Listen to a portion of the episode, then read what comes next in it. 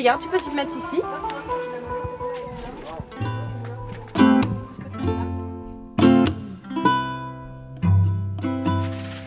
Des filles Des femmes, des filles, des... On a dit de faire un truc sur les femmes. Nous, on fait euh, un dessin. Ah ben, il fallait Sur, euh, bah, moi, je fais des bulles et puis euh, n'importe quoi. Acceptation. Tout ce que je fais, c'est de l'équilibre. J'aime bien faire de l'équilibre des fois. Par exemple, prenons le conte de Barbe Bleue, qui, euh, qui a, quand il a été réécrit, on a expliqué que la morale, c'était qu'en fait, les femmes, elles étaient trop curieuses et que leur curiosité les perdait. Et ça, c'est une manière d'expliquer ce conte. Mais Barbe Bleue, en fait, c'est l'histoire d'une femme qui va s'émanciper en bravant un interdit et, euh, en prenant aussi euh, euh, la mesure de ce que ça, signifie dans, sa vie de braver cet interdit-là et que ça peut... Il y a eu d'autres versions de, de Barbe Bleue où en fait elle, elle arrive à, déjouer euh, elle-même euh, ce, terrible mari et elle, s'échappe en fait. Et ça c'est d'autres versions qui existent depuis aussi des années dans le conte crade mais qu'on n'a pas retenu parce qu'elle faisait peut-être pas écho euh, à ce qu'on voulait euh, euh, faire, euh, faire subsister comme morale. Mais je pense que dans les contes justement c'est ça que l'avantage c'est qu'on peut vraiment, on peut vraiment les ajuster aussi à notre époque et à nos sensibilités.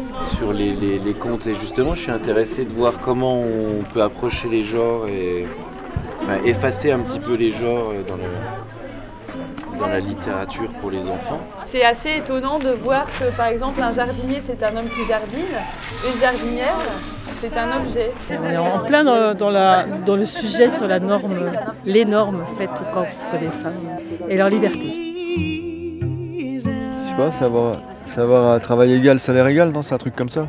Le plus tôt euh, ils seront libres, le plus tôt on, on sera en bonne entente.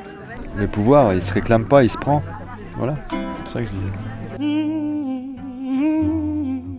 Non, mais moi, c'est pas ma cause. Après, je suis féministe friendly si tu veux, mais c'est pas. que la cause des femmes Enfin, je veux dire, aujourd'hui, est-ce que tu penses que c'est que elles qui doivent. euh, directement leur cause. Ça peut être notre cause, mais indirectement. Moi, j'entendais un, un mec qui disait que. Il était, il était saoulé du féminisme parce qu'il trouvait que ça devenait une sorte de dictature euh, en puissance, en fait. Et ça m'a fait bizarre quand même. Je peux me sentir solidaire, mais je me sens pas touché directement. C'est pas mon problème direct. J'ai d'autres problèmes. C'est aux femmes de le porter et de l'assumer. Mais cela dit, si les hommes sont réticents, ça se fait pas. Il faut que les hommes derrière lâchent pour que ce soit possible. Aussi, donc c'est une collaboration. Par exemple, t'as un boss, un patron qui embauche un mec et une nana, la nana elle est payée moins. Et le mec il dit c'est pas mon problème. Mais si le mec il dit c'est mon problème, bah ça va l'aider la femme à pouvoir revendiquer ce qu'elle demande. Derrière, c'est pas mon problème, ça sous-entend j'en ai rien à foutre. Non, c'est juste.